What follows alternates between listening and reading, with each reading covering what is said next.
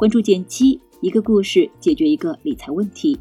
在公众号搜索“减七独裁，简单的减，七星高照的七。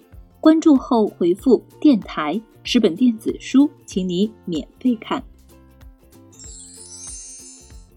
我们之前聊过一次支付宝里的稳健理财为什么会亏，主要是从净值型角度看的。今天我们再刨根究底，聊聊更深入的原因。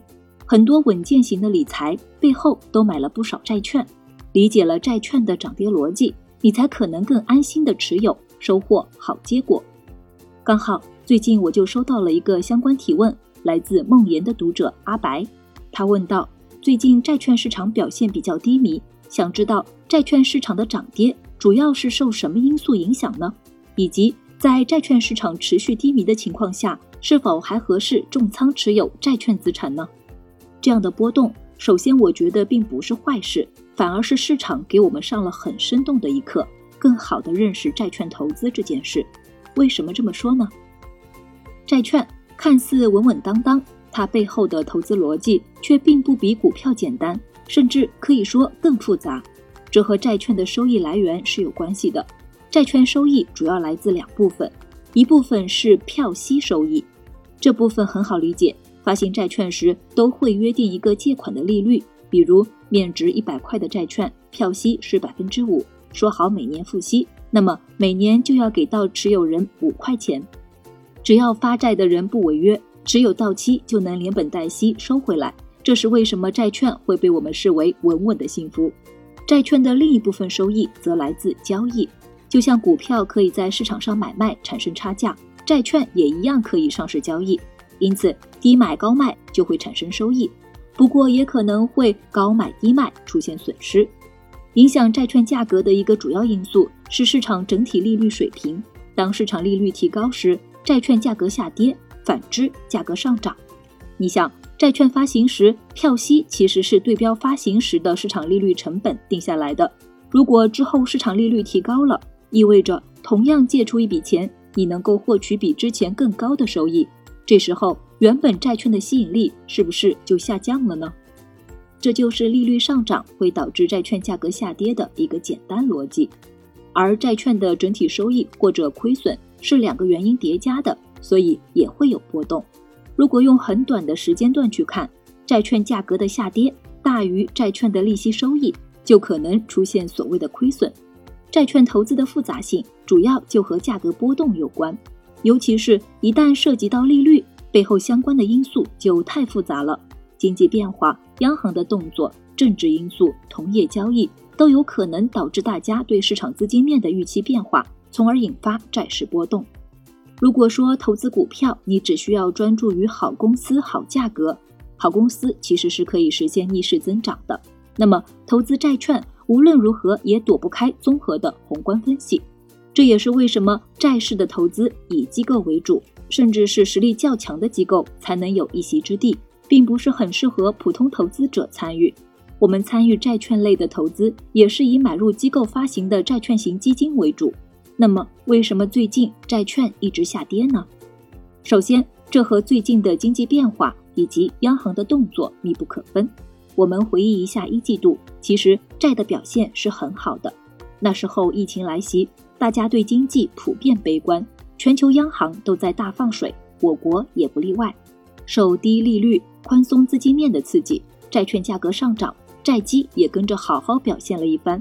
那段时间，身边投资债基的人也多了不少。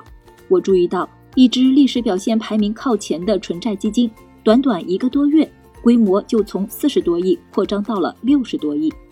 后来，随着疫情逐渐被控制，各地管控放松。生活慢慢回到正轨，经济也开始复苏。从四五月的经济数据来看，经济韧性比预期强，没有想象中那么糟糕。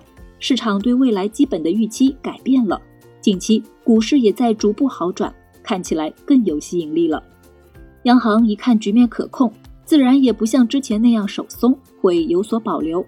直白点说，就是钱没有之前预期中的多了。而且在一季度的放水之后。央行也发现了一些问题，大量的资金并没有流入实体经济，反而有人在市场中各种套利，想要扶持的中小微企业贷款压力仍然没有有效缓解。为了解决这个问题，五月份央行在放贷措施上做了一个关键的调整，尝试先让银行把贷款放出去，再回头来报销贷款，而不是像之前一样直接先把钱给银行。这个做法也让市场解读为货币宽松的局面可能会发生扭转，而如果资金收紧，对债市就是坏消息了。这也直接带来了债市的价格波动。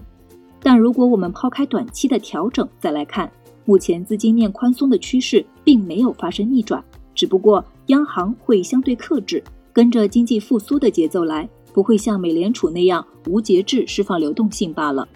另外，如果你投资债券基金时间比较长的话，就会发现去年到今年年初，债券基金涨得非常好，不少债基的年化收益率都达到了百分之六以上，而债券的利息其实没有这么多，所以换个角度看。之前债券涨得有点过快了，今年债券的收益很难达到去年的水平。理解了原委，你可能会关心，那手拿着下跌的债基，我该怎么办呢？我认为，在当前低利率环境之下，债基仍然是配置的好选择，它中长期的投资价值也没有改变。